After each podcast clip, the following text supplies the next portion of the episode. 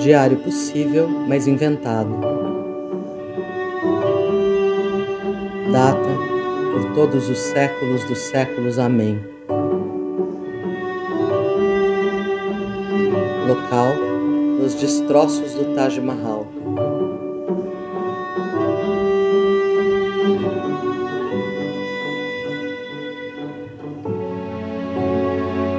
Me pediram para falar do amor. Eu travei, porque eu sempre travo para falar do que para mim é uma perna, um braço, ou uma parte tão inseparável de mim que qualquer tentativa de explicar ou definir parece que vai dizer menos do que é necessário. Quem sou eu para falar de amor? Então eu vou tentar por aproximações. Se eu não consigo capturar algo, ao menos eu consigo ir cercando, cercando, até delimitar um território onde eu vou transitar. Eu vou falar então do que eu aprendi do amor, o com o amor, o sobre o amor. Eu vou falar de como eu achava que era e como ele se mostrou para mim. Bem longe do esplendor cegante de Eros para Psique, e mais com um toque suave de despertar todo dia. Porque o amor é muitos e sempre muda, e essa é a primeira lição. Tive que desaprender o amor dos poetas dessa mitologia de um Deus único. Se ele for um Deus, só se tiver mil faces. Safo falava que a mente é maleável nas mãos de Cipres, que é um dos nomes de Afrodite. O Camões falava que o amor era feroz e que a sua sede não se aplacava apenas com lágrimas tristes. Era um Deus que exigia banhar seus altares em sangue. Parece até aqueles documentários do Discovery, exige sacrifícios humanos. Tá aí, Tristão e Isolda, Romeu e Julieta, Werther, Inês de Castro, que aliás é de quem o Camões estava falando, inclusive. O Dante sonha com amor dando seu coração para a amada comer. Olha que terror! A moça deitada no colo do amor, enquanto o amante a vê comendo seu coração. Essa é outra imagem recorrente o amor devorante, faminto, voraz, o amor que come as gravatas e a dor de cabeça e o nome e a vida toda dos três mal-amados do João Cabral. O Caetano cantando, ela comeu meu coração, mascou, mordeu, degustou, deglutiu, comeu. E por muito tempo eu achei isso, sabe? Até, como eu disse, desaprender porque para mim essa literatura toda criou um jeito de entender o amor que era muito triste. Triste e inalcançável. Porque para caber na história, eu tinha que aparar o outro, aparar a mim mesma e cortar umas asas, umas pernas, o bico do pássaro que cantava, porque o script exigia intensidade, exclusividade, expressão. Eu achava que a música do Cazuza era para mim, exagerado, jogado aos seus pés. Amor era algo que se expressava com fúria, com dor, com fome, como mistério e arrebatamento.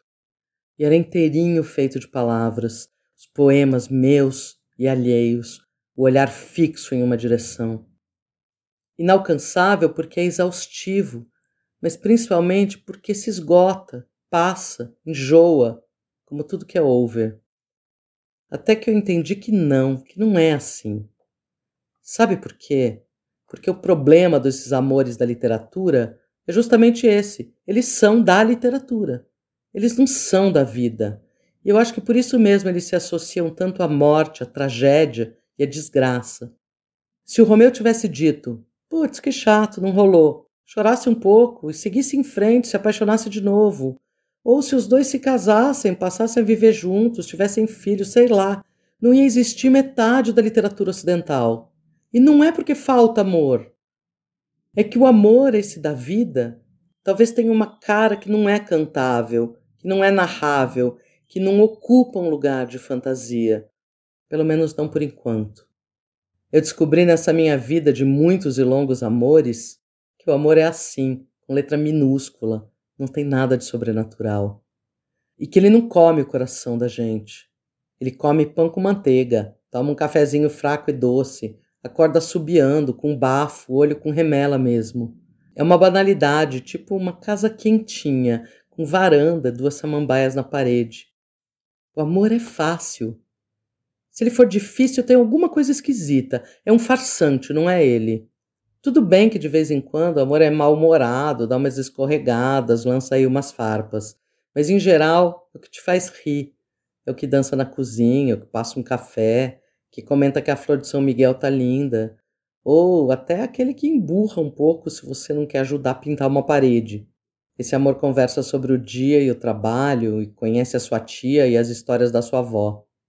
O amor é leve, mas não é tolo, apesar dos seus ataques de bobeira. E o amor não mata. Ele pode até morrer, porque é uma planta, mas deixa suas sementes e vira outra coisa, outra planta, igual e diferente ao mesmo tempo. Por isso, como a Ana já falou, que o amor é múltiplo, ou talvez um Deus de mil olhos. O que eu estou falando aqui, na verdade, vale para qualquer amor. O que eu sinto pela Regina, o que eu sinto pela Ana, ou pelos meus irmãos e sobrinhos, pelos meus pais, pelos amigos, por alguns alunos e até por gente distante. É confortável, mas não é sem brigas, não é sem conflitos, mas só daqueles que colocam as coisas no lugar, não dos que arrancam a pele e a vontade de ser a gente. Eu era assim. Eu achava que a perfeição e o amor andavam juntos. Então qualquer ranhãozinho parecia o fim do mundo. O tempo me mostrou que não existe nada mais avesso à perfeição que o amor. O amor mesmo é cheio de cicatrizes, que são uma história de quem a gente é. Aliás, eu adoro a Adélia Prado falando que quer um amor feinho, que tudo que não fala faz e planta beijo de três cores ao redor da casa, que amor feinho é bom porque não fica velho e cuida do essencial. E o que brilha nos olhos é o que é. Inclusive, ser o que a gente é é um custo enorme, inclusive de saber e construir quem a gente é. E é tão bom estar com pessoas que ajudam a gente a saber disso e que também são o que são. E isso é como colocar um tijolinho numa construção enorme. O outro não é um espelho, é parte dessa construção da vida. Esse é o problema da perfeição. Quando eu achava que o amor tinha que ser assim, o assado, eu era um prédio pronto, acabado, cheio de mármore reluzente e torres com arabescos. Era um palácio tipo Taj Mahal. Até que eu entendi que o Taj Mahal é um túmulo. Ele foi feito para os mortos. Nada a ver com esse amor arquiteto, meio pedreiro, um amor mestre de obras. Precisa de terreno vazio, de espaço para um projeto que é uma planta infinita. Esse terreno vazio, para mim, chama vulnerabilidade. Enquanto eu era poderosa, a que sabe tudo de si, a que sabe tudo do mundo, a que tem as certezas dogmáticas sobre como a vida tem que ser, eu não soube o que era o amor. O amor é quem fala, eu não sei. Ele fala, eu não sei o que fazer, me ajuda. Eu não sei o que eu estou sentindo. É ciúme, me ajuda a entender. Eu estou me sentindo abandonada e sozinha, me ajuda. Eu, que sempre fui tão cheia das palavras, dos poemas, dos tratados, eu não sabia falar não sei. Muito menos me ajuda.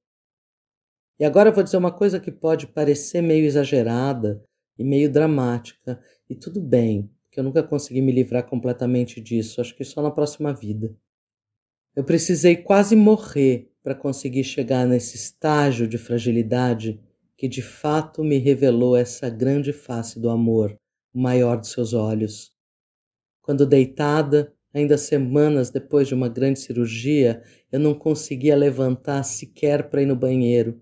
Eu não conseguia tomar banho sozinha quando eu tive medo de morrer e de falar da morte, quando eu estava sem trabalho, sem dinheiro e sem rumo. Foi aí que o grande Taj Mahal desmoronou eu fiquei assim, como eu sou agora, um terreno baldio, cheio de mato, aberta para que estar com o outro fosse de fato uma experiência de construção ou de plantio.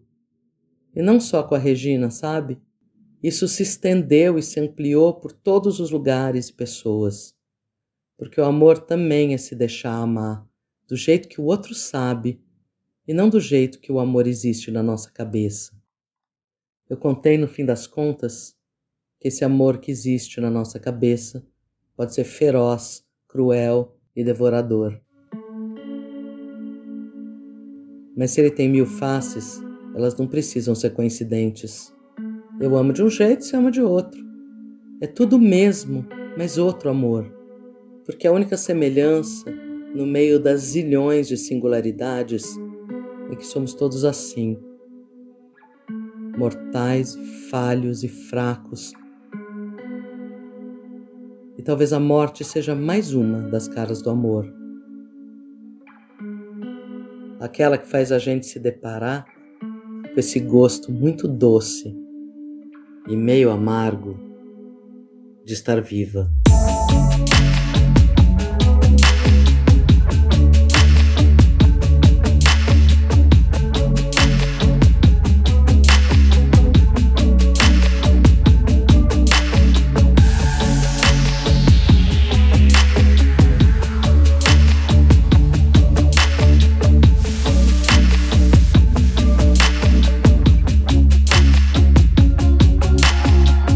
Diário possível, mas inventado é exatamente o que o nome diz. Um diário que seria possível, mas é inventado. Se você quiser contribuir com o nosso projeto, pode mandar um pix de qualquer valor para anarroxo com 2x@gmail.com. Para saber mais, entre em diariopossível.com. Bom dia. E para você, qual é a cara do amor?